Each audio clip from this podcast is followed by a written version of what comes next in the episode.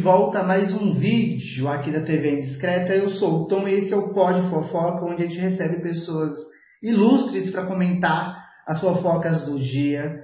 Uh, e hoje nós temos uma, uma presença super especial aí, a Aline Ramos, colunista do UOL, que vai comentar com a gente as fofocas de hoje. Queria agradecer muito a sua presença, Aline, aqui. Oi, eu que agradeço o convite, sempre bom fofocar, enfim, com, comentar dos assuntos quentes. Vou fazer você perder seu Gênesis hoje, me mil perdões, mas é a vida. Vou perder Gênesis um pouquinho, mas vai dar tempo de ver Topíssima ah, antes da Ilha Record, então... Que é uma novela maravilhosa, né? Você gosta de Topíssima? Olha, eu comecei a assistir Topíssima com raiva, porque era justamente para esperar Power Couple começar. E aí, quando eu vi, eu estava apegada à novela. E aí, eu assumi que eu gosto de Topíssima, então eu tenho esse compromisso, assim, diário de assistir Topíssima. E estou muito feliz que vai ter um final alternativo, não vai ser o final que foi exibido a primeira vez. Vai ter um novo final, então mas eu não, assisti, até prestigiada. eu não assisti o primeiro final, então para mim seria qualquer final, realmente, assim. para mim também seria qualquer final, porque eu também não fui atrás dos spoilers. Uhum. Só que, como eu sei que vai chegando na reta final, as pessoas vão revelando. Uhum. Por exemplo, eu não sabia que a Lara ia morrer. Eu também não. E aí as, aí as pessoas começaram na timeline. Ai, tá chegando perto da hora da Lara morrer. Aí eu. Como ah, assim, né? Mas tudo bem, não estragou a experiência. Tá certo. Eu só, eu tô vendo que eu não tô aparecendo aqui. Eu fiz alguma merda aqui no Zoom. Deixa eu só ver se eu consigo arrumar. que realmente eu sou eu sou cringe, né? Então essas coisas de tecnologia novas assim não, não é muito comigo assim. Deixa eu ver aqui. Um, é, deixa eu ver aqui. Eu, aqui agora não, agora ficou agora você, dividida. Pois é, você tá em dois quadradinhos agora, deixa eu ver aqui. Uh, Fragmentada. Fragmentada, enfim. Eu não vou ficar. Quando eu for falar, eu apareço meu rosto assim, aí fica mais fácil. Vamos ficar mais. Vamos conversar desse jeito, então. é, Aline, é, eu vi que você é formada, né? Eu entrei lá no seu LinkedIn, né, para descobrir um pouco sobre você. E aí você é formada em jornalismo, trabalhou na Folha, no BuzzFeed, em vários veículos interessantes. Hoje é colunista do UOL e nessa área de entretenimento. E você sempre desde o começo da sua carreira ou do seu curso, você imaginou trabalhar com entretenimento? Cobrindo não, entretenimento? É, não, não foi algo assim que eu imaginei desde o começo. É, eu considero que foi algo que aconteceu de acordo com a vida. Eu fui me identificando, as oportunidades foram surgindo e o que rolou? Quando eu comecei a fazer jornalismo foi porque, na verdade, eu queria ser editora de livros. Eu não queria nem ser jornalista. Hum. Não era nem, nem, essa a minha pretensão. Então, é, só que aí na faculdade eu vi que, enfim, tem um mundo de possibilidades. E acho que o começo mesmo foi que, bom, eu era uma pessoa que usava muito a internet e fiz um blog na faculdade que chamava Que Nega é Essa? Hum. E que tinha uma proposta, na época era algo novo, hoje já é super batido, que é falar, debater feminismo, questões raciais, é, só que com um foco no entretenimento e comportamento, ter uma linguagem muito mais fácil que antes não tinha. Isso foi o meu TCC, e aí uma coisa foi puxando a outra. E aí, quando eu saí da faculdade, eu fui trabalhar numa ONG de direitos humanos, é, mas assim, para cuidar de tudo de comunicação. Aí, depois que eu entrei no BuzzFeed, hum. e no BuzzFeed, antes, antes de eu entrar no BuzzFeed, eu fiz alguns freelas, assim, para Folha, foi mais questão de freela, não foi, ah, trabalhei na empresa, mas no BuzzFeed também queriam alguém para falar dessas questões mais sérias, né, de um jeito mais fácil. Então, eu entrei a isso como uma pessoa, sei lá, especialista em gênero e raça e, e acabei saindo formada em elaboração de testes. que é muito que é muito louco, né? Esse o BuzzFeed ele tem esse essa maneira diferente de, de, de comunicar, né? De informar, que ele usa bastante o entretenimento, quiz e aí ao mesmo tempo é, BuzzFeed principalmente Aqui, aqui no Brasil também tinha mais, mas nos Estados Unidos também tinha essa cobertura política muito forte e, e, e, é uma maneira diferente, né? Inclusive tem uma galera né, mais de direita que não gosta do BuzzFeed, que diz que é é um, um site LGBT disfarçado de portal de entretenimento. Eu já escutei isso de umas pessoas já.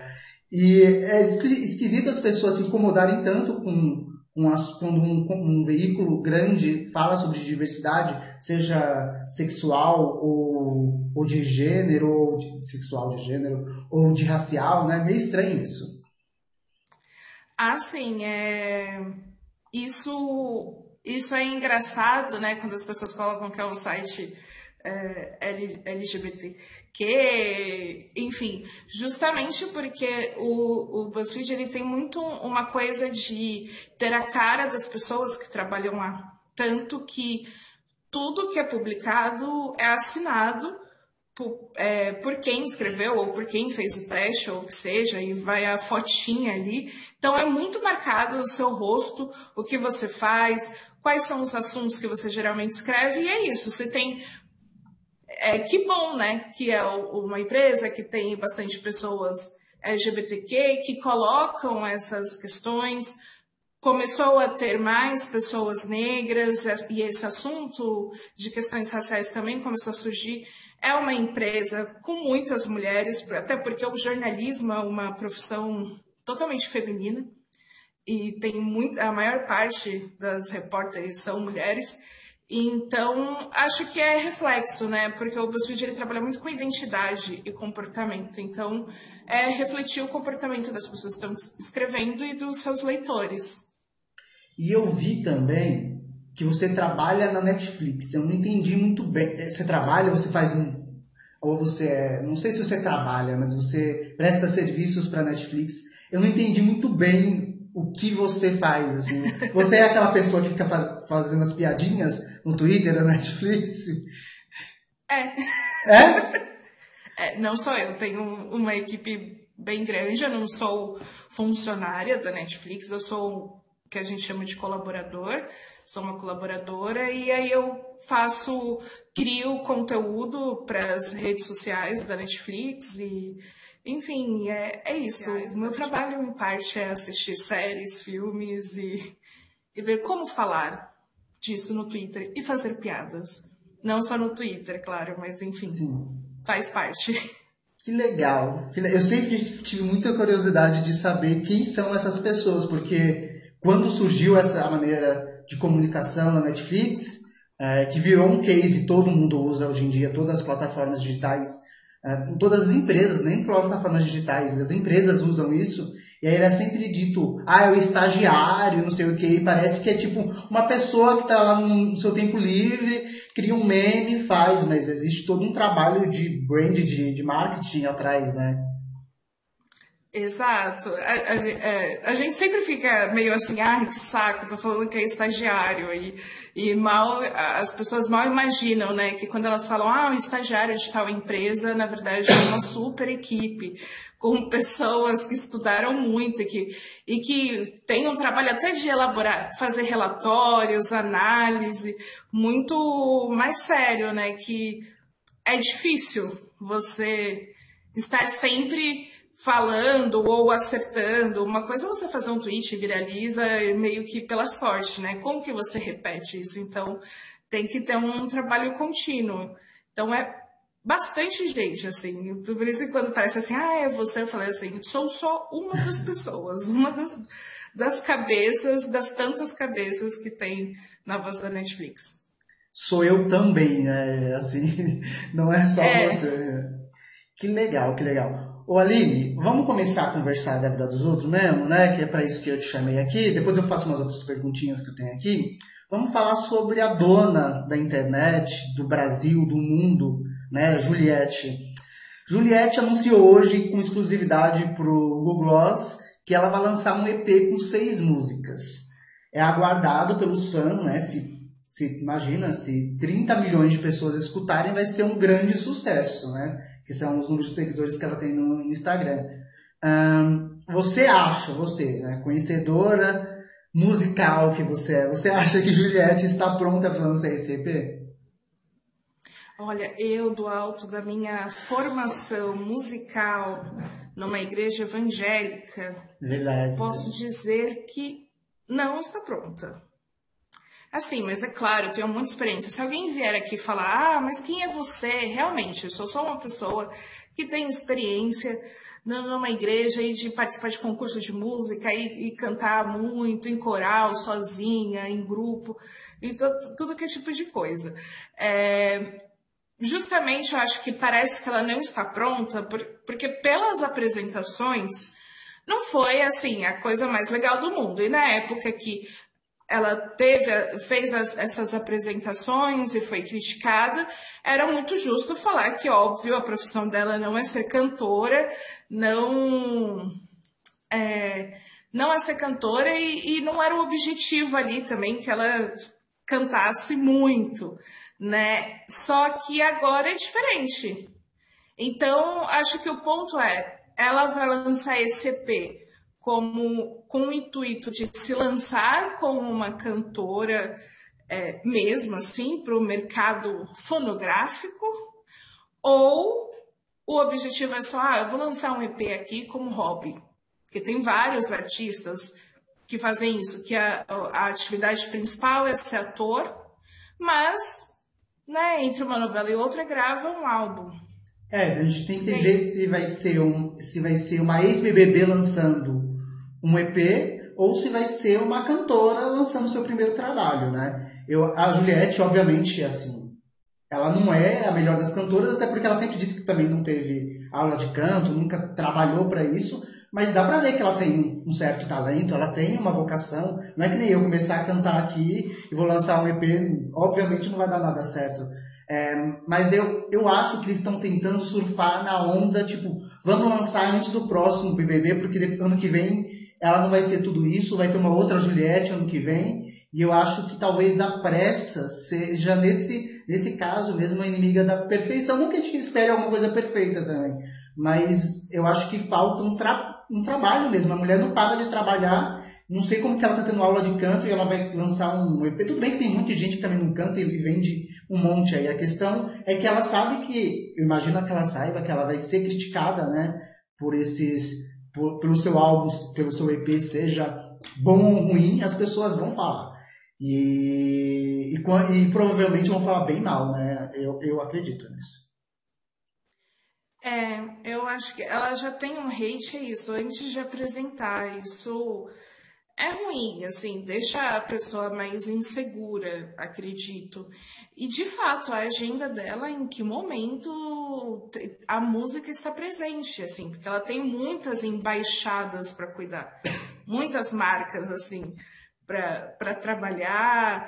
E aí você pensa que no preparo dela tem aula de canto, fono, enfim, é, é muita coisa. Às vezes até preparo até preparo físico mesmo. Você vê alguns cantores que falam da questão de trabalhar o corpo e por aí vai. E eu acho que eu acho que ela vai se arrepender num futuro distante.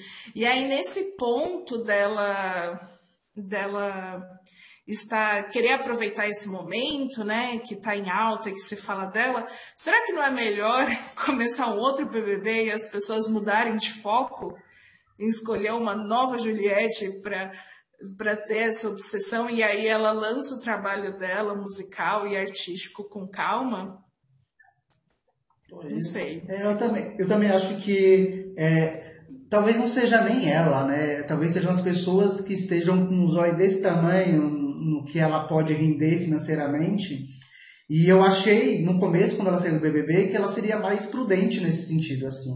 que ela tava falando que não ia fazer clipe do Luan Santana e tal, tava pensando na carreira dela, só que de repente ela começou a fazer uma live por dia com a Elba Ramalho, com o Gilberto Gil, e aí eu fiquei pensando, quem é a Juliette de verdade? Aquela pessoa que tava pisando no freio, falando, não, não sei fazer, vou com calma, ou aquela pessoa que vai cantar com os maiores nomes do, da MPB, assim. Eu, eu acho que foi até um pouco Desculpem cactos. Tem até um cacto aqui, gente. Não me, não me xinguem. Mas, é, assim, é, é, eu acho que foi até um pouco prepotente da parte dela, assim. Um pouco arrogante mesmo. Sentir... É que sabe, por exemplo, quando a, o Roberto Carlos faz no final do ano e aí chama o artista do momento, mas geralmente são artistas já do momento, mas que tem uma, uma, um, anos de carreira, né? Por exemplo, quando a Tata Werneck foi lá no especial do Roberto Carlos, ela não cantou de verdade. Ela foi lá, fez umas piadas que era pra dela e, e foi embora. Agora eu acho que foi um pouquinho, sei lá, correr com, com, com as coisas, assim. Mas tomara que dê certo pra ela, né? Ah, mas ó, entre participar do clipe do Lan Santana e cantar com a Elba, com a Alceu e com o próprio Safadão, eu acho que esses três artistas combinam com ela, faz sentido.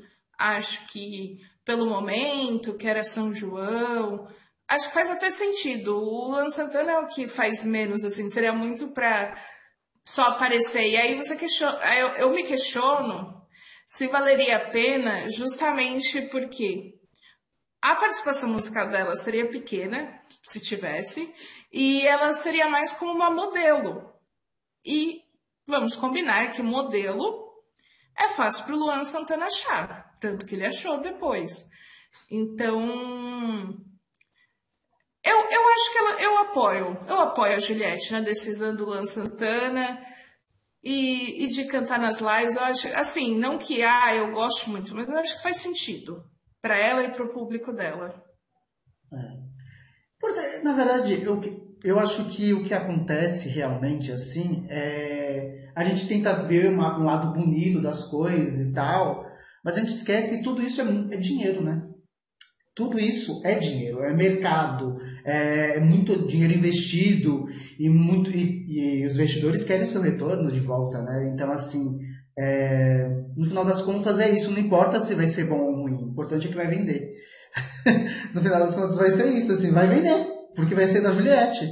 E aí, coitada dela depois pra arcar com, com, com o hate que vai vir, porque vai vir, independente de ser bom ou não, vai vir o hate. Falando de Juliette, vamos falar da melhor amiga dela, Vitube, que olha só, perguntaram para ela na caixinha de perguntas do Instagram, daí é do meu do Instagram aqui do canal, favor, quem não seguir, siga, é arroba tv.discreta, perguntaram se já fez o valor do prêmio do BBB, né? Ela disse que já tinha, assim, ó, já sim. Desde que eu saí, trabalhei muito, então com muito trabalho e fazendo o que amo, consegui. Deus é muito bom comigo. Hum, Vitube, Aline, você acha, o que, que você está achando do pós, do pós BBB da dona, da dona Vitória Tube? Olha, se tem alguém para aquelas tem alguém para criticar, na verdade tem muitas pessoas para criticar, mas é, a Vitube me decepcionou um pouco é, da postura dela. Eu acho que justamente porque eu esperei algo que não é verdadeiro. É só, isso é só sobre as minhas expectativas mesmo. Não, uhum. não acho que ela deveria cumprir nada. Mas é justamente porque ela saiu numa postura muito é, teve aquela coisa dela automaticamente mudar de look, mudar de postura, e ah, eu vou, agora eu sou a mulher fodona, rica, bem-sucedida. E aí, enfim, as, as coisas girando em torno dela são. Pa parece que não tem o planejamento que tem com a Juliette, é justamente o oposto. E e eu acho que a principal decepção foi a história dela de ficar inventando é, que terminou o namoro para poder fazer um, um baita textão sobre fofoca, fake news e por aí vai. Ela, tipo, inventa uma fake news, brinca com coisas sérias porque as pessoas acreditaram, não foi só para as amigas dela. Então, isso eu não achei legal. Não achei legal. E, e aí é isso, assim, parece que é muito. Vou, vou fazendo o que aparece sem muito. sem uma identidade, sem uma linha de coesão. E aí as notícias em torno dela é: ah, eu já consegui o valor do prêmio. Ah, eu comprei um super carro de luxo. Ah, eu tenho uma mansão tal. É estranho, é pouca coisa para oferecer. Mas quero comprar o livro dela não vou negar. É, justamente, eu só fiquei chateada porque esses dias eu pensei, não, eu vou comprar o livro na pré-venda. Só que só vai ser lançado em novembro. Então, basicamente, quem está comprando agora está comprando agora para dar dinheiro para ela falar que já conquistou o valor do prêmio. Nossa. Por que, que você lança o livro numa pré-venda com tanta antecedência assim, é só em novembro. Aí eu falei, não vou comprar agora, vou comprar só depois. Ah, mas eu acho que pelo menos faz um pouco mais de sentido ela lançar um livro daqui a algum tempo, ah, porque pelo menos alguém vai escrever esse livro, né? Vai ter tempo para escrever. Não é que nem eu amo o Gil, mas não, não fez sentido para mim o Gil um mês depois lançar um livro. Tudo bem que tem 30 páginas o livro dele, é bem, é bem pequenininho. Mas, assim, eu vi ele dando uma entrevista dizendo que já tinha muita coisa escrita antes de entrar no Big Brother e tal. Mas é estranho, né? Porque a gente sabe que a maioria, grande maioria. Eu conheço gente que escreve livro para youtuber, assim. Então, assim. É, e aí, tudo bem, é uma prática até legal, mas sei lá, não acho muito bacana. Mas enfim, existe. Mas você acha que vai ser a VTube que vai escrever esse livro mesmo? Ou vai ser algum gato?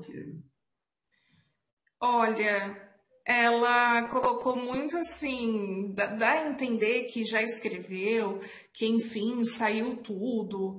É, o ponto, eu não acho que vai ser ela, ou se for, vai ser assim muito a base da base da base para alguém pegar e, e lapidar aquele texto e vai precisar de tempo, né? Porque para editar texto demora.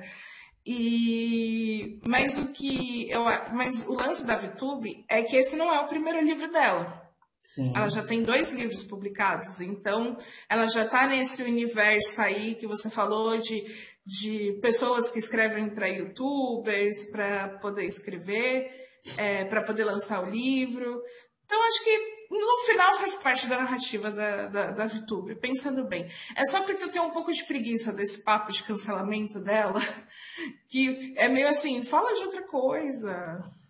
E outra, né? Assim, se ela não tivesse entrado no Big Brother, ninguém nem ia lembrar do negócio do gato dela. Assim, eu acho que foi um cancelamento de verdade, até porque foi uma coisa muito séria que ela fez, assim. Mas é, dentro do Big Brother, as pessoas cancelaram, ela foi sair com rejeição, mas aqui fora ninguém nem, vamos combinar, ninguém fala da VTube do Big Brother. As pessoas falam da Carol Conká, da Lumena, de outras pessoas, mas assim, a VTube Ninguém lembra da VTube. Eu não sei quando falar, ah, a pessoa não tomou banho. Aí a gente lembra da VTube. Tirando isso, assim, não tem muito o que falar da VTube no Big Brother. Ela teve uma participação. As pessoas. O Thiago falava que ela teve. Foi super estrategista. Não, não sei, eu acho que não, acho que não foi uma estratégia. Ela é lisa mesmo. Ela vai lá, comendo a cabeça das pessoas, a vida dela. Eu acho que naquilo ali foi só um reflexo da vida dela mesmo. Acho que ela é só lisa mesmo, assim, né? Vai conseguindo é, conquistar as pessoas e aí as pessoas vão gostando dela. Eu acho que, que esse negócio de cancelamento, quem cancelou a VTube, gente? A mulher tá com milhões de seguidores ainda. É, é isso, assim, ela não é a Lumena, que tem quase nada de seguidores, não conseguiu nada. E eu acho que o, o, o, ponto desse cancelamento do que ela fez lá dentro é, é isso. Eu acho que tem pessoas assim que, que passam tempo destilando uh, ódio a, a, todo tipo de gente, incluindo a VTube, que nunca vai aceitar é, nada, assim, não, não, não supera o que aconteceu dentro do BBB. Só que eu acho que é isso, não se compara a Lumena e Carol Conká, não se compara. Acho que tá suave para ela. Óbvio que não é fácil você ter, não é legal ter um comentário negativo. Esse é o ponto. Não é legal. Sim, óbvio. É, fato, mas eu acho que ela já tá lidando com isso há um tempinho. e pode até pagar, pagar alguém até para apagar os comentários para ela. Enfim, acho que tá, tá rolando aí um, um lance de vou aproveitar esse cancelamento ao máximo. Só que é isso, não é o mesmo cancelamento de antes. Ainda bem, ainda bem que ela não fez nada para ser cancelada Exatamente. como antes, né? É, é, eu acho que é isso mesmo. Ela quer surfar na onda do, do contra-cancelamento. E ela tem experiência com cancelamento, porque né, ela foi cancelada, mas há muitos anos atrás. Eu nem lembrava dessa história, só lembrei mesmo quando ela foi anunciada no Big Brother. É, e eu lembro desse negócio do livro. Eu trabalhava numa livraria um tempo atrás, quando ela foi fazer lá na Saraiva é, uma, uma. Como que é? Um lançamento, meu Deus. Quanto adolescente, senhor, inferno. Mas é, é isso, né? Eu acho que ela tá certa. Tem, tem que, tem que é, monetizar, né? Qualquer, tudo no mundo da internet, ela sabe muito bem disso. Ela falou Big Brother, né? Tudo é rentável. E esse negócio de ela ter feito um milhão e meio, eu acredito, porque ela faz público de qualquer coisa. Qualquer dinheiro que chega lá, ela vai lá e faz mesmo um milhão e meio. Ela não tem é, um direcionamento, para, pelo menos parece, né? Posso estar errado, mas vendo de fora parece que não existe um assessor falando para escolher trabalhos. Ela fala de, sei lá, remédio para. Remédio não, de borrifador de mal fricocô lá, não sei o que, para até qualquer coisa, assim, sabe? Não, tem, não existe uma linha editorial, assim, no conteúdo dela, mas é coisa de de blogueira raiz, né? Não existe mesmo, assim, né? É que nem a Mari Gonzalez tomando aquele shake faz, quase vomitando. É, é normal isso. No mundo, da, mundo da blogueiragem isso é muito normal, assim. É, é, eu acredito que ela tenha feito um milhão e meio mesmo. É fácil isso. Não é difícil não com os números que ela tem, né? É, eu, eu não duvido, não. E outra, e outra, né? A gente fala, ah, fez um milhão e meio, né? Fez um milhão e meio líquido, bruto, como que é, né? Esses descontos. Então, às vezes ela fez um milhão e meio e o que realmente fica com ela é menos, porque é, tem equipe para pagar, tem muitas coisas envolvidas nesses processos, né? De, de produção de conteúdo. Então enfim, acho que, que faz parte. Também, é, até que para ela, acho que tem virado normal. Cada vez mais você vê é, youtubers, blogueiras falando que conseguiram seu primeiro milhão. Tem se tornado muito comum. Então, ela tá na linha, tá, tá fazendo parte disso aí. Até o, se eu não me engano, não sei se você lembra, uhum. que o Lucas chegou a falar Sim. que fez o valor do prêmio. Isso durante o Big Brother então, ainda, né? É, então, se, se ele falou que fez o valor do prêmio antes do Big Brother, não era, não tinha a estrutura em torno que a, a VTube tem, então para ela é fácil. Sim, com certeza, com certeza. E falando em blogueiragem, você virou uma blogueira, querendo ou não, né, Aline? Eu vejo você fazendo publis é, pro YouTube, inclusive umas publis bem legais, umas publis bem legais, assim, falando sobre coronavírus, enfim. É, como que foi, de repente, você ser procurada por marcas, empresas, para começar a divulgar é, serviços e produtos, assim? Como que foi isso para você? Você achou estranho? Como que foi? Então, eu tive uma grande crise, assim, não uma grande crise, mas eu não foi assim algo que, oba, estão pedindo para eu fazer publi, vou fazer. Eu fiquei, eu me questionei bastante, pensei bastante, é, refleti muito, justamente por causa da coluna no UOL, né? Que eu fiquei me, me perguntando em, em quais momentos isso poderia interferir. É, só que virou algo comum, né? Entre eu não sou jornalista, né? não, no meu trabalho não é de jornalista, não é de repórter, é de colunista. Então um, eu estou dando opinião. Claro que no meio da opinião eu não posso colocar informações falsas. É, eu tenho que apurar eu uso algum, alguns recursos que eu aprendi na faculdade para poder escrever. Então, eu fiquei assim, refleti muito. Teve. Eu falei não para algumas marcas, assim, e aí é muito aquele esquema de ai, quanto que eu cobro, qual, qual é o meu preço, e por aí vai. É muito. é muito complexo mesmo, que é o que a YouTube falou, tudo dá, dá dinheiro na internet, mas como você calcula esse valor. E, e aí eu penso muito que eu não quero fazer o que eu vejo que blogueiras fazem, que outras pessoas fazem, e eu não acho legal. Então, eu coloquei alguns parâmetros, assim, de quais, com quais marcas eu fecharia ou não. Sempre eu paro e penso assim, se está dentro do que. dentro minimamente do que eu acredito e se, e se o valor também é, é algo que vale a pena. Eu não vou sentir que eu tô, sei lá, se estão se aproveitando de mim.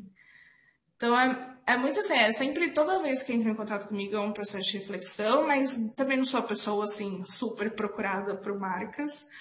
E foi muito legal, assim, esse público com, com YouTube e, e com Google, justamente porque é o tipo de empresa que eu não precisei muito tempo para pensar sobre, né? E aí você vendo também as outras pessoas que eles entraram em contato, é bem legal. Então acho que é, foi uma experiência bacana, assim.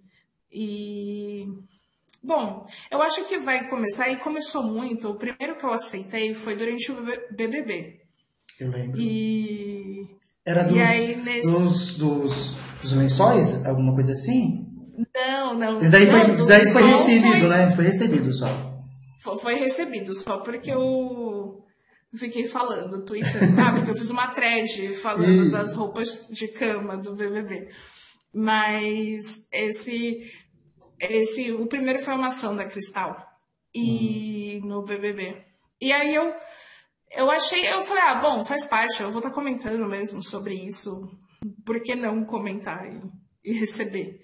Né? Então, acho que é algo que, pelo perfil do que eu falo no meu Twitter, e vai ser sempre, acho que no Twitter, porque eu não uso tanto o Instagram dessa forma. Então, acho que vai ser sempre focado no mundinho entretenimento, internet de alguma forma e reality show.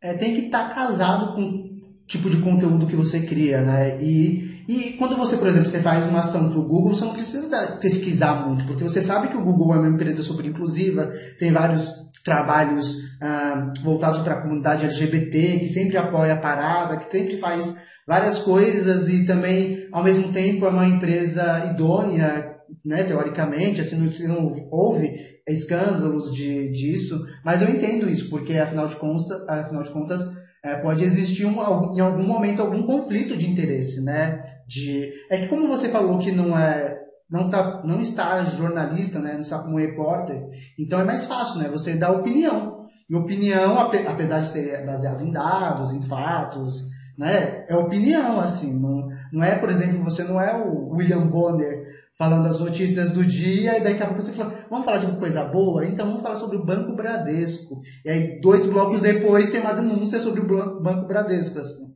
Não é a mesma coisa, mas eu entendo que existe esse conflito, esse conflito aí, mas eu vi que você tá com uma galera legal. O Chico Barney fez essa campanha também, fez uma, uma galera legal, né? Sim, é... eu até eu, eu e o Chico, a gente até brincou, né? Que além da gente gravar já dois programas juntos por semana, às vezes quando a gente vê, a gente tá na, nos mesmos, nas mesmas equipes de publi. E, mas eu acho que é justamente pelo lance do perfil. E, Vamos mas gravar é, é, daqui a pouco. É. mas é, é muito esse ponto, assim, de que eu, eu concluí que é isso, eu não trabalho, não tenho esse trabalho de jornalista mesmo, eu trabalho com publicidade já, já é o, o, foco principal, mas também algo que me dá tranquilidade nessa relação com o publi é não depender dele. Então, não depender me dá liberdade para poder falar não quando eu quiser. E o não, às vezes, quando eu quiser, até porque, sei lá, eu tô com muita coisa para fazer e eu acho que não vai dar conta e, e por aí vai. Então, isso me deixa mais tranquila, assim. Que para tomar essas decisões. É o que faz muita diferença. Que às vezes a gente vê alguém que, putz, está fazendo publi disso, que não é uma marca legal, mas é isso, às vezes a pessoa está dependendo. Sim, então, tem que pagar aluguel é um, mês. é, é uma relação diferente. E, é, e, é, e o lance para mim não depender é até assim importante porque geralmente o, o, até o processo de pagamento ele não é ah, você terminou de fazer não, e você é 60, 90 dias depois é, você nunca você, você nem você esquece desse dinheiro quando ele cai na conta assim, é um dinheiro que você nem lembra que você fez mais é, é até difícil para você controlar às vezes saber do que que entrou de qual campanha entrou porque é tanto tempo depois que entra né que é complicado mesmo é, às, às, vezes, e aí sempre tem aquele momento que você tá precisando de dinheiro, você fica, nossa, bem que podiam pagar agora. É. Só que não, não tem como, você aceitou que, que iriam pagar um tempinho depois. Então, acho que isso facilita para quem não tem uma entrada de trabalhos tão constante, né? Um fluxo intenso e que é vez ou outra, então é bom não depender. E é até bom também pro, é até bom pro seu conteúdo também, senão não vai virar uma lojinha, né? Daqui a pouco o seu Twitter vira uma lojinha. E, o que é o que o vira os stories da blogueira, né? Você fica, você só vai passando, assim, aí, sei lá, aí tem 10 milhões de impressões, mas ninguém assistiu aquilo. Porque é só uma lojinha, você vai passando, aí quando você vê que não é publi, você para pra ver, porque só fica vendo as pessoas anunciando shake e gel e não sei o que, e tipo, e olha, eu que sou pequenininho na internet, não sou nada na internet, eu, eu já falei não pra um monte de coisa, assim, de tipo, de cartomante, eu sou ateu, como que eu vou fazer um negócio de cartomante, assim, sabe? a, a, a, chá de emagrecimento, eu sou totalmente contra isso, então assim, como, é, e, e, e, eu, e eu dependo disso, e eu que eu, eu acho muito louco disso, porque assim, eu que dependo disso, tenho pouca grana, não sou que nessas blogueiras, consigo falar não, por que, que elas falam sim assim? Sabe? Eu não consigo entender muito bem essa, essa dinâmica das blogueiras, mas estou feliz com as suas pubs. Se você está fazendo direitinho, estou gostando de quem você está anunciando lá. Ai, que bom! Muito, muito obrigada pelo, pelo feedback. E o pior é que eu sou uma pessoa que gosta de falar de produtos e de marcas na internet. Uma, uma das coisas que eu mais gostava no BuzzFeed de fazer é que a gente fazia todo mês um, um post que a gente chamava de Testamos, que era várias pessoas da redação testavam produtos ou serviços diferentes e faziam uma resenha. E aí, é, tinha só uma parte para produtos que eram recebidos, não era nem assim que a gente estava é, recebendo dinheiro, a gente recebeu o produto na redação e, e testava e falava dele. E aí tinha essa parte dos recebidos, mas também tinha a parte de coisas pessoais que eu comprei com meu próprio dinheiro e escrevia uma resenha e colocava lá. Então eu adorava fazer isso, adorava, assim. É... Foi uma das últimas coisas que eu fiz, um dos meus últimos posts no BuzzFeed foi, foi um desses. E então é algo que eu acho legal. É um tipo de conteúdo que pode ser muito interessante de consumir, o publi. Uhum. A questão é, Saber fazer, é como né? você faz e com quem você faz, que às vezes realmente não vai dar para ser sincero. É, exatamente.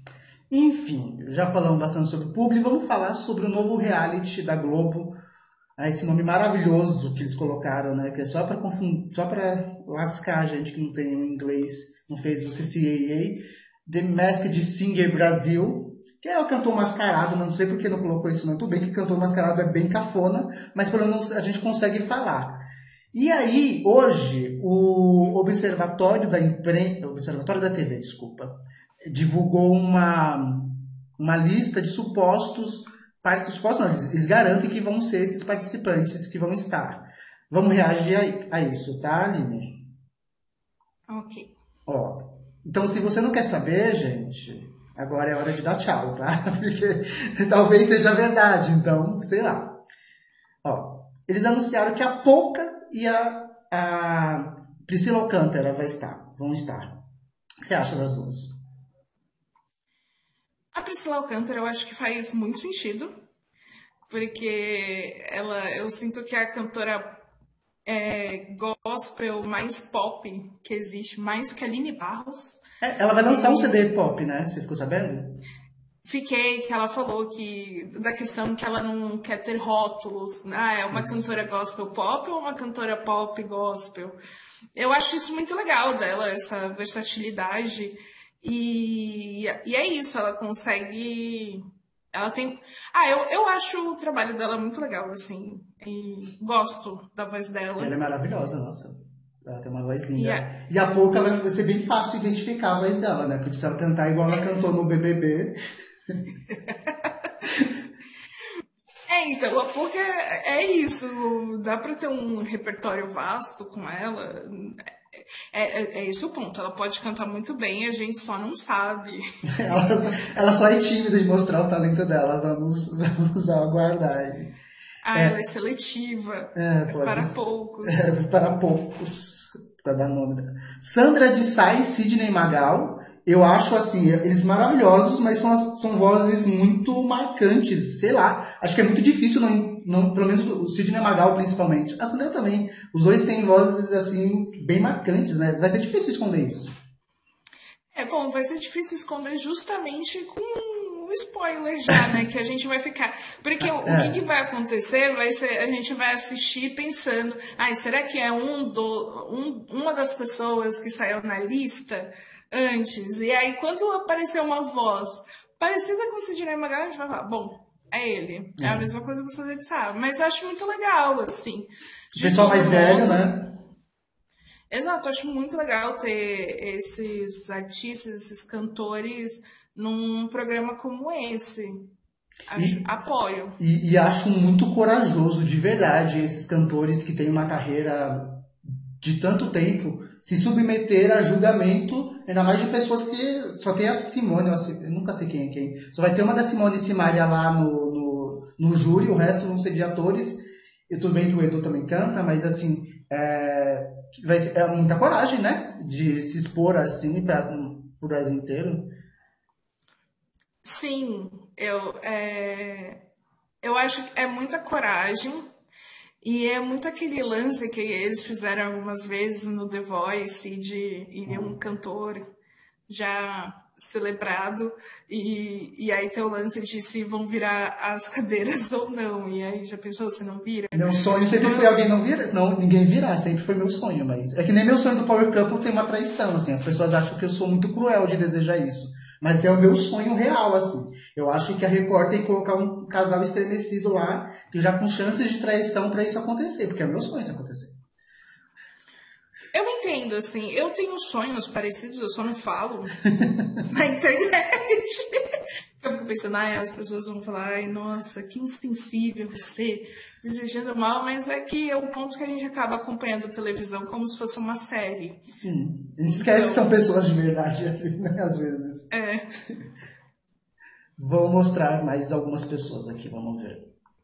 Uh, é, como que é? Jéssica Ellen e Paulo Ricardo.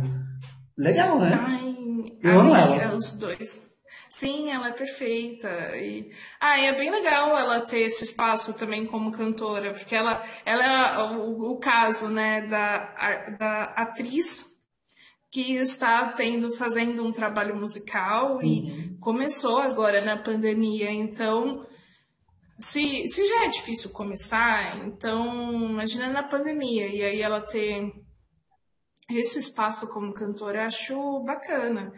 E o Paulo Ricardo é isso, vozes consagradas. É. E eu digo consagradas até na questão do nosso imaginário, de tanto que a gente ouve e Sim. ficou marcado. É bacana. Não, não, quer dizer que é bom, mas né, fica no imaginário, realmente.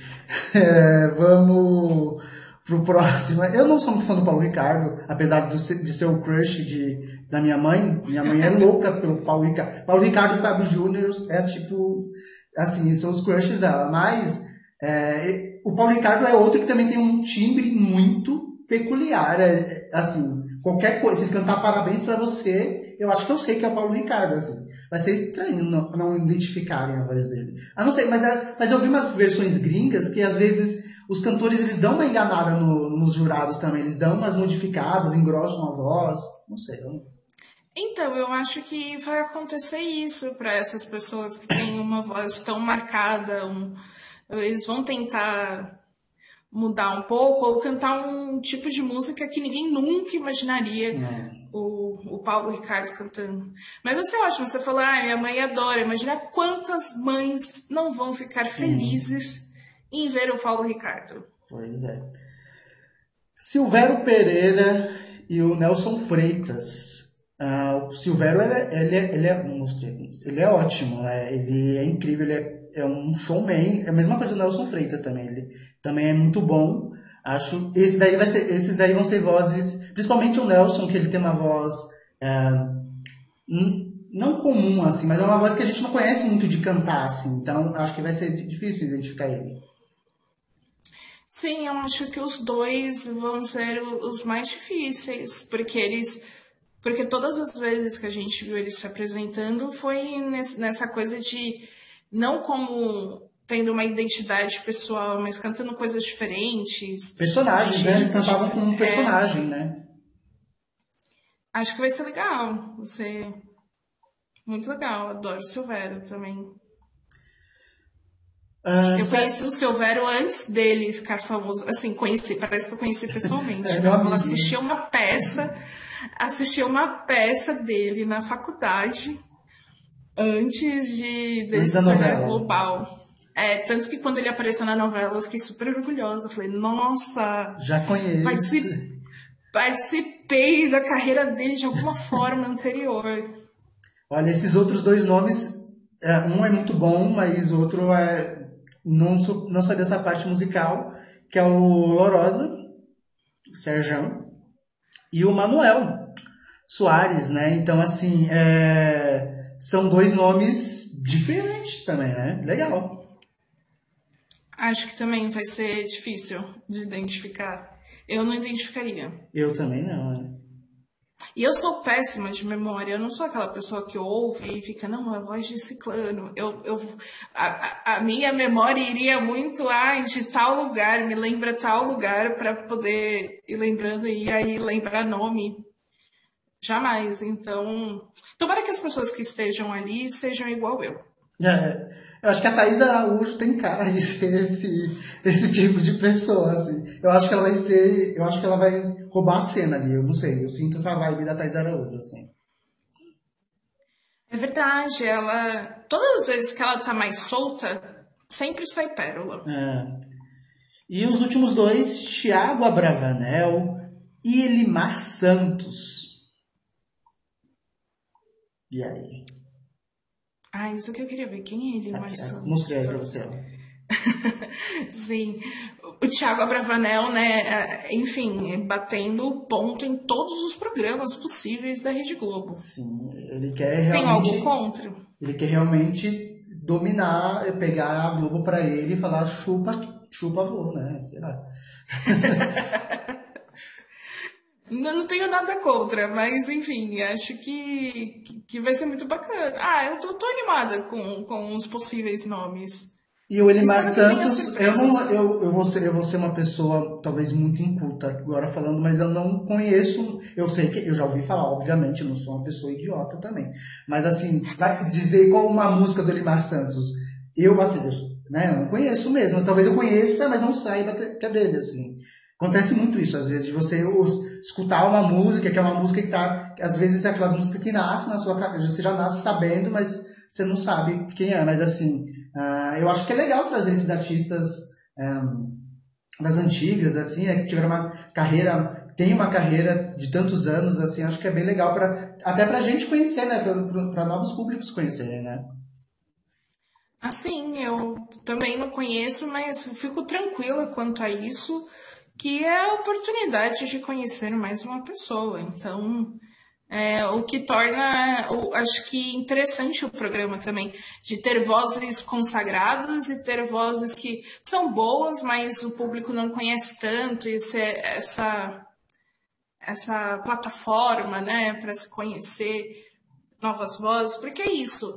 No, se a gente for ver no, na versão de outros países, na versão americana, não vai ter uma Katy Perry. Nem Exatamente. todas as pessoas cantando vão ser a Katy Perry. Então, tudo bem.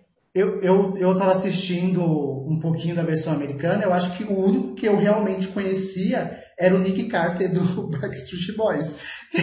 mas tirando, eu não conhecia ninguém, mas parecia que era um pessoal conhecido de lá, assim. Só, eu acho que só não eram artistas é, mundialmente famosos, né? Enfim, é, mas é, eu, eu gostei pelo que eu assisti, achei divertido. E as fantasias são lindas, né? Eu acho que vai ser um programa bem bonito. Ah, e é isso, eu acho que tem todo o lance, assim, é ver como vai ser a fantasia. E é muito legal esse processo de você adivinhar quem tá por trás, porque eu, eu, sinto que pode ser uma experiência parecida com o reality da Netflix, que lançou esses tempos, Sex, Sex Beasts. Sim, bem é, parecido, na verdade.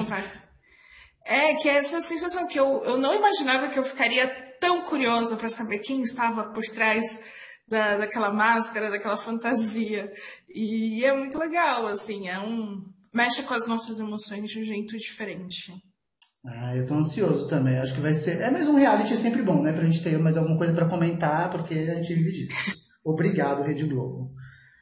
Outro reality também, o melhor, talvez o melhor reality desse, desses últimos dois meses, foi, foi protagonizado por Gabriel Medina, começou nas Olimpíadas e agora se ele é anti-vacina, não entendi muito bem o que aconteceu, porque o COB, que é o, é o comitê organizador dos, ah, o negócio que o pessoal do, do Brasil que organiza as Olimpíadas, né?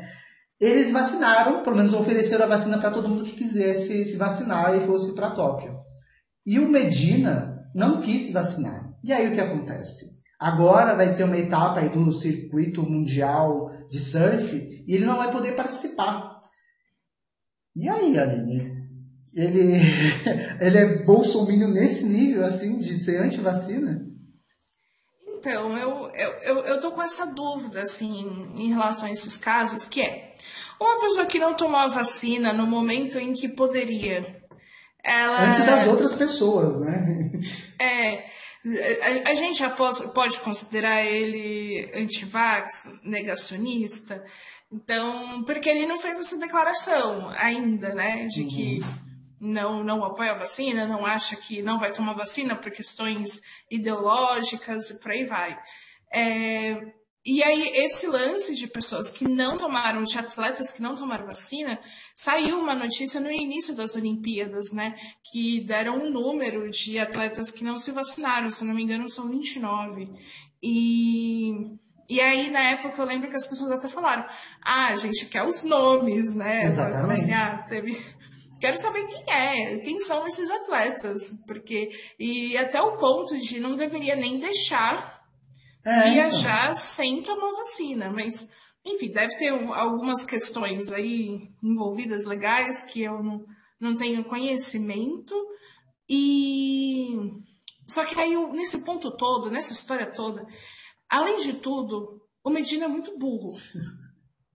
Porque não foi algo que alguém descobriu que Ele foi lá reclamar. Um jornalista é, não foi um jornalista que foi lá e descobriu, apurou e publicou a notícia, ou algo que vazou.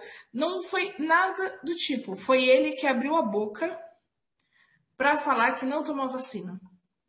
E justamente porque ele estava fazendo a live dele na Twitch, e aí ele foi explicar porque não participaria dessa etapa. E aí ele falou: ah, não vai dar, porque é, tem um lance de entre essa etapa e a final, e o tempo que ele teria que fazer de quarentena entre nessas viagens. Não dá para você viajar automaticamente.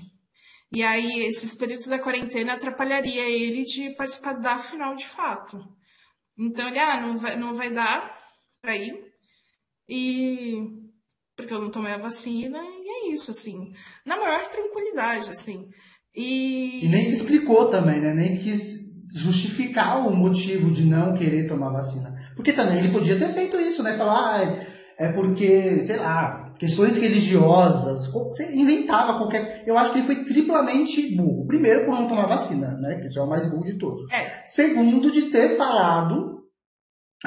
é, ele ter mesmo divulgado. E terceiro, e porque, óbvio, quem não, ninguém da equipe dele sabia que ele precisava tomar vacina para participar desse circuito ali. Então, mesmo que ele não concorde com a vacina, não seria inteligente da parte dele tomar, mesmo contra as suas questões ideológicas, para poder trabalhar. Porque tem um monte, tem uma galera que está tomando vacina e que não concorda com vacina porque quer viajar para a Europa. Não tem aquela jogadora de vôlei lá que foi tomar vacina, sei, eu, eu, acho que é jogadora de vôlei, que foi tomar vacina porque disse que não ia poder viajar depois para a Europa. Então, assim, até essas pessoas que são anti, é, contra a vacina, elas têm pelo menos um pouquinho de inteligência sabendo que vai precisar de um passaporte, é outro passaporte hoje em dia, né? É. Exato. Eu, e, ele nem justificou igual a Sara, que falou, pô, no meu tempo, é isso. Então, que, que poderia, assim, seria o tipo de desculpa que a gente ouviria e ficaria, ah, ele poderia falar, ah, eu tava viajando, tava longe, não deu, não tinha aconteceu isso, aquilo, outro, mas não, não teve nada. Então é, é, é, bizarro mesmo. Eu acho que isso tudo dele, assim, ah, ninguém viu, entra também no mérito que ele está em primeiro lugar, né, uhum. no, na competição e ele está com uma vantagem de pontos em relação ao segundo muito grande, que é o Ítalo. Uhum. Então, a minha curiosidade agora é saber se o Ítalo tomou a vacina e vai para essa etapa do Mundial e vai aproximar a sua pontuação do Medina, colocando em risco o primeiro lugar do Medina no Mundial, dele ser campeão. Seria assim um plot maravilhoso nessa novela do Medina. Ele perder para alguém que tomou a vacina e foi lá conquistar a pontuação que devia. É que é isso, eu devo estar falando bobeira, às vezes, porque tem, um, tem a questão que eles podem é, não participar de uma das etapas. Então, talvez tenha o lance de uma nota ser descartada, Sim. como tinha já na, na prova nas Olimpíadas. Mas mesmo assim, vai que o Ítalo vai lá, detona tudo e ameaça Medina. Eu acha... para essa novela. Eu acharia ótimo, né? Porque eu acho que ia acabar primeiro com. Não sei, o Medina, obviamente, ele é ótimo, assim, senão não seria campeão mundial, mas assim, eu vejo que existe. Toda, toda a campanha publicitária, principalmente, por exemplo, do Bradesco, que eu vi, só tinha o Medina, parece que só o Medina ia competir pelo. Eu, eu achei, inclusive, que só o Medina ia competir pelo Brasil na, na Olimpíada. E aí, fica me parecendo, não sei, eu posso, sei lá, tá fazendo meu mimimi aqui, mas vou fazer mesmo assim, que é só porque ele é um cara branco, com carinha de príncipe, enquanto o Ítalo parece ser tão bom quanto o Medina. E eu nunca tinha ouvido falar do Ítalo na minha vida, assim, sei lá. Acho que talvez um um novo protagonista no surf esteja surgindo aí e ainda bem que não é o Medina, sei lá, né? É bom isso. É, eu acho que entra essa discussão entra mais até no ponto de das empresas, das marcas patrocinarem mais atletas e não precisar ser o, o atleta que ganhou sete mundiais, sabe? Pode ser um atleta que ganhou menos, ou que foi em segundo lugar, mas que é um atleta muito foda na sua área, né? Que eu acho que é isso que a gente sentiu falta nessas Olimpíadas, que a gente via uns atletas assim que ficava, pô, a gente tem atletas muito bons, por que, que só patrocinam 1% desses atletas? Por que, que não tem esse olhar sempre para isso? Então, é, tomara, né, que essa crise do Medina possa abrir oportunidades para mais pessoas. É o que eu espero também de verdade, porque acho que a gente precisa de outros heróis, né? O Brasil carece disso, né? Tá difícil ter herói no Brasil. Então, assim, ter outros heróis, outros exemplos, ter mais raíças, é, assim, é muito importante. Vamos mudar agora um pouquinho de assunto, falar sobre o Serginho Rondiakoff, porque hoje teve uma treta, gente. Para quem, quem não tá sabendo, é uma treta eu vou até pegar aqui o que eu escrevi no Instagram, porque é, é tanta coisa que é para não me perder. Surgiu essa notícia no meio da tarde de hoje, no começo, final da manhã, começo da tarde, que o ator Sérgio Jakov, conhecido por fazer o Cabeção, estava entre os internos que, segundo o Ministério Público, eram mantidos em cárcere privado em uma clínica em Pindamonhangaba, no interior de São Paulo. O local foi fechado em uma ação do Ministério Público nessa quarta-feira, um, que flagrou 46 pacientes que faziam tratamento para reabilitação do uso de drogas trancado, trancados em quartos. Dois funcionários foram presos. Tudo lindo, maravilhoso. Passou um tempo, o Sérgio Rundiakoff apareceu e postou isso. Ó. Fala galera, aqui é o Serginho Rundiakoff, estou gravando esse vídeo para desejar uma boa tarde para vocês e para desmentir mais um boato né, que saiu na internet a meu respeito, que eu estava internado numa clínica, em cárcere privado. Não, mentira. Eu estou aqui com a minha mãe em Resende, né? Estou curtindo aqui essas férias de inverno, aqui meu cárcere privado, essa vista maneira, maravilhosa. Estou mais perto da minha avó, que já está velhinha, da minha tia também, né? Minha família materna. E estou com muita saudade de vocês. Então, desmentindo esse boato aí de que eu estaria numa clínica de reabilitação, né, um centro de tratamento. Eu estou na minha mãe, em Resende, curtindo aqui. Espero ver vocês em breve aí, assim que essa pandemia acabar, seja nas telinhas, nos telões. Um beijo no coração para todos vocês aí, um abraço e tamo junto, galera. É, uh, é complicado, né? Assim, muitas pessoas, prim, primeiro, muitas pessoas ficaram muito preocupadas com essa história, né? Porque é um, é, é uma história macabra, né? Você é muito. Eu vi algumas pessoas, inclusive lá no, no Instagram, comentaram: nossa, parece o filme Bicho de Sete Cabeças. E o, e o que a gente conhece é muito. que existe realmente muitas clínicas assim no Brasil, né? Primeiro que isso é muito chocante, seja com quem for. Depois muita gente ficou também chocado com a aparência do Sérgio Mundiakoff, mas é porque muita gente tem a lembrança do cabeção que foi há 20 anos atrás, né, gente? As pessoas envelhecem. Não sei se vocês sabem disso, assim. Todo mundo envelhece, é artista que tá na mídia que não tá. É que como ele ficou muito tempo, acho que afastado da, da mídia, as pessoas tomaram um susto com esse vídeo aí. Mas é uma história que eu tô muito curioso para entender, porque mesmo depois do, do Sérgio Mundiakoff ter falado isso, o Ministério Público confirmou ao G1 que ele estava entre os internos. Então, assim, e aí? Quem está falando a verdade ou, a ou o Ministério Público que confundiu o cabeção, sei lá, não sei. Mas é muito estranha essa história, né, Aline?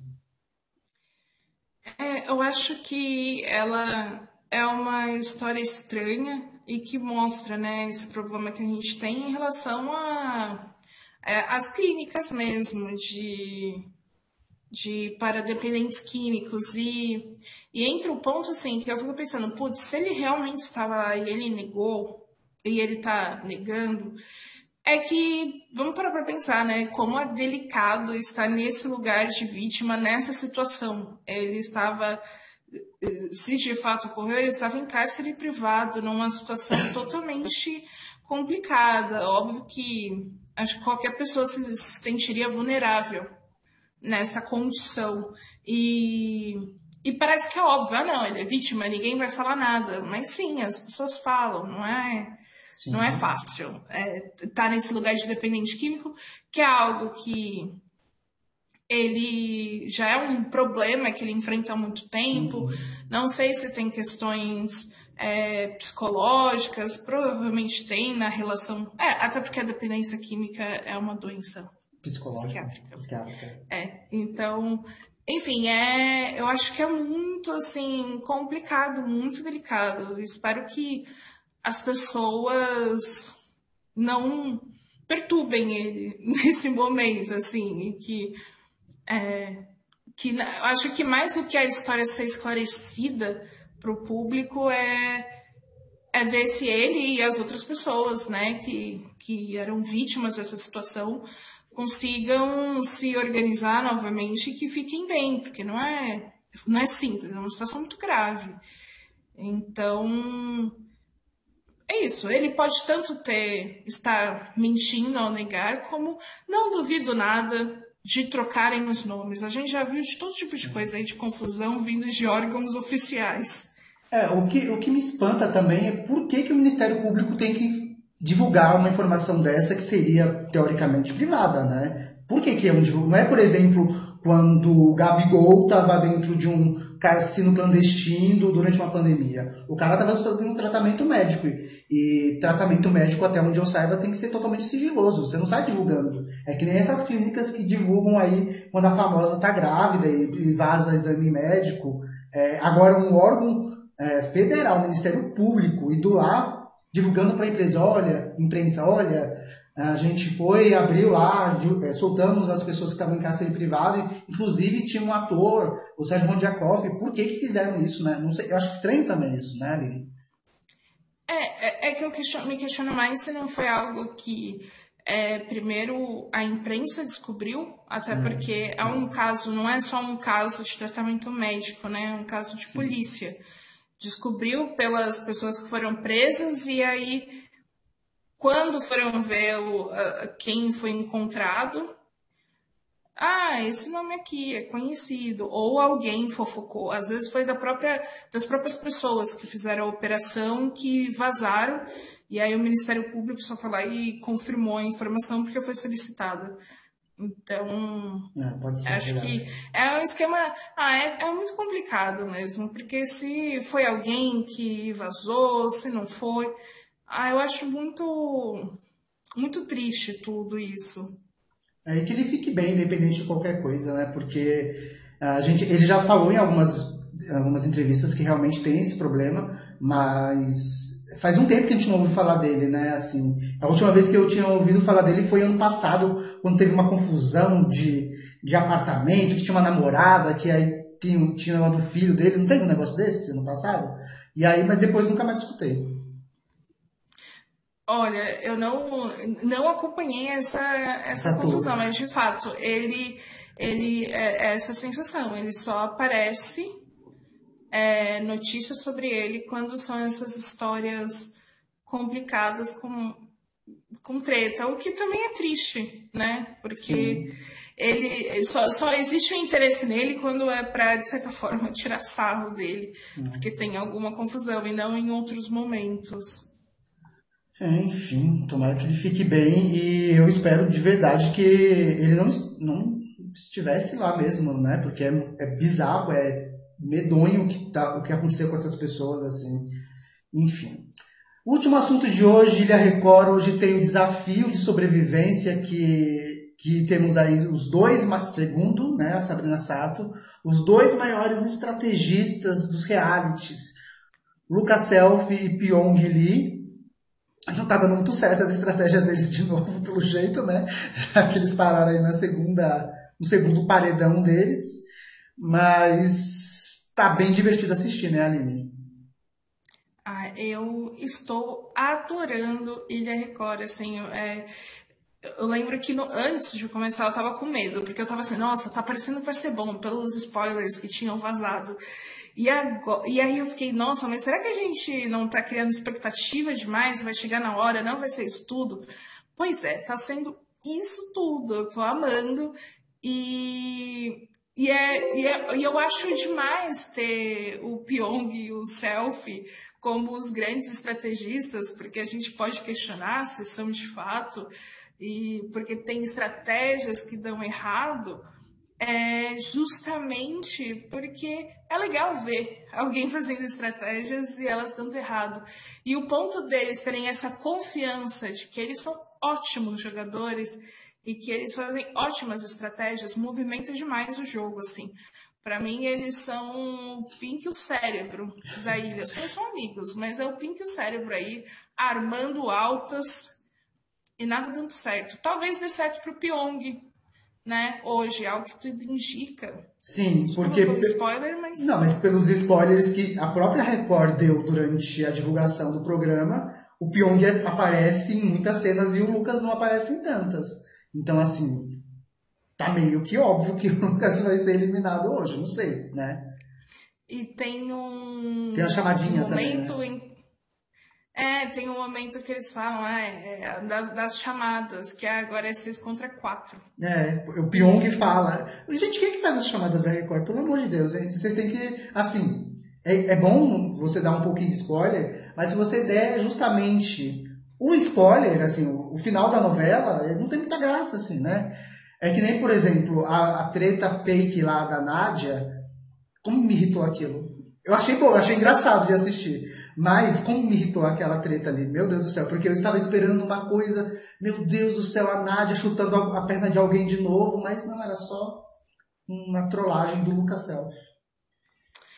Na questão da, da trollagem da treta, eu perdoo, porque foi uma das coisas que fez a gente assim abrir o olho e falar: Meu Deus, eu vou assistir isso.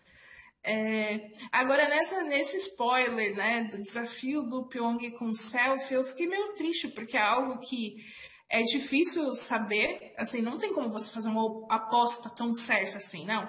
O, o não era que nem semana passada, né? Semana passada era é... óbvio que o Dinei ia perder pro Claudinho.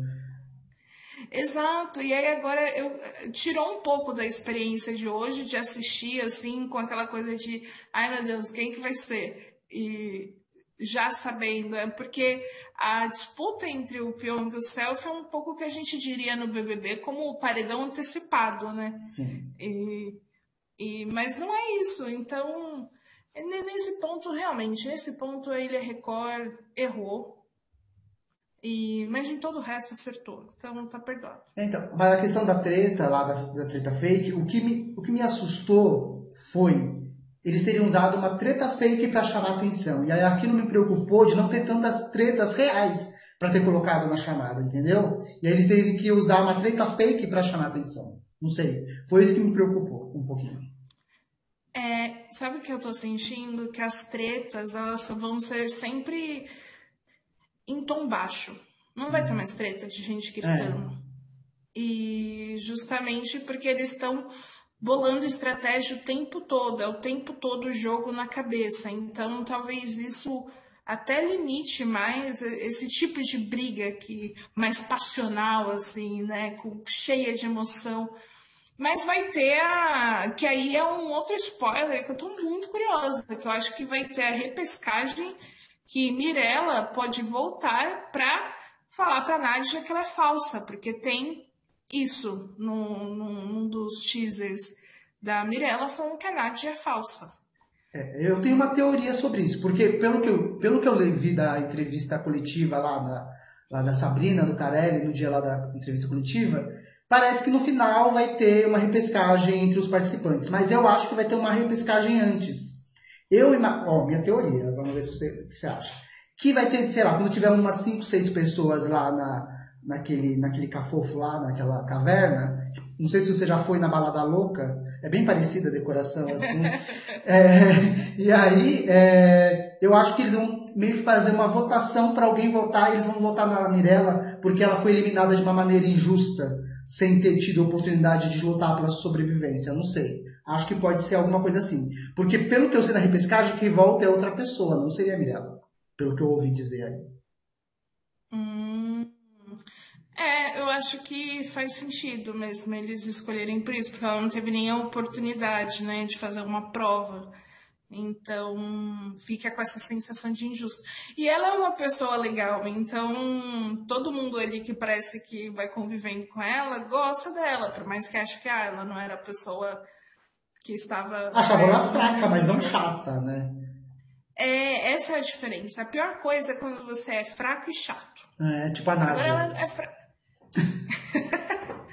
Agora ela, ela é legal. E aí é muito louco, porque saindo de Ney, a Mirella e o Self juntos na caverna, imagina a panelinha desses. Se chega alguém do outro grupo, vai ser engolido por eles.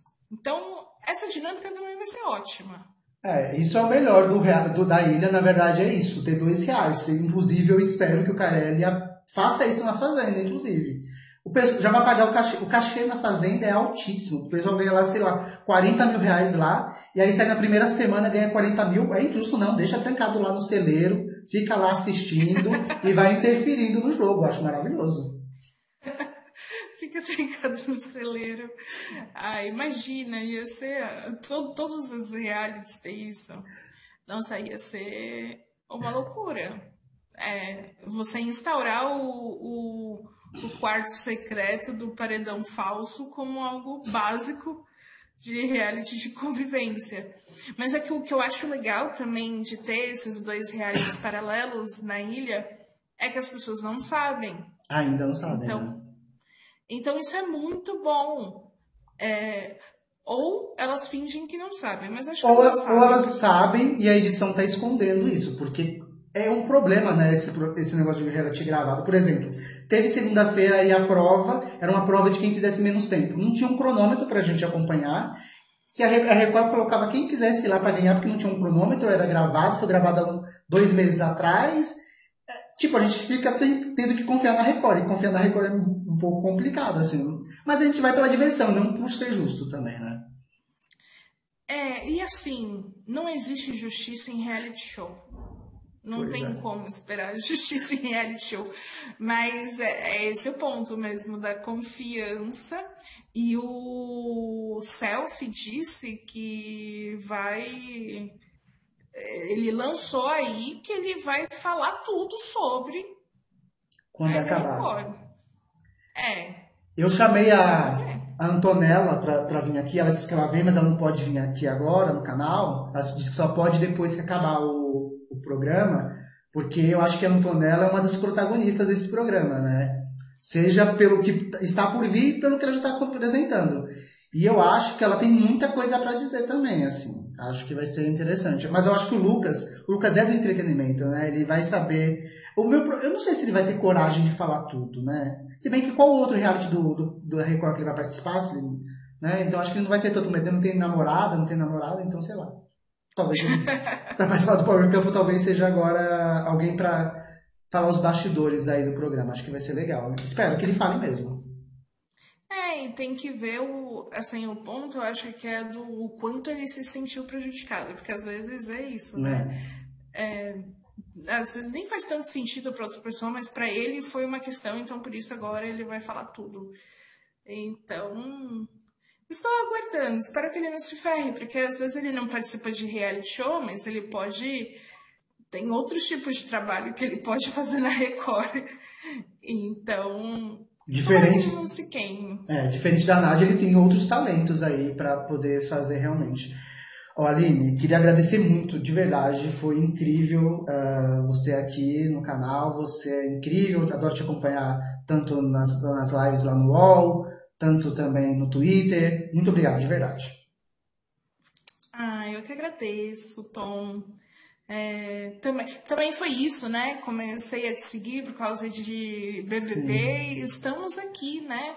Agora todo reality que vê, toda fofoca, estamos aí muito legal. Adorei também. Muito obrigada. Muito obrigado, Aline. Gente, é isso. Uh, mais tarde tem live sobre Ilha Record aqui no canal. Espero que vocês acompanhem. Uh, beijo para vocês, boa noite e até a próxima. Tchau. Tchau.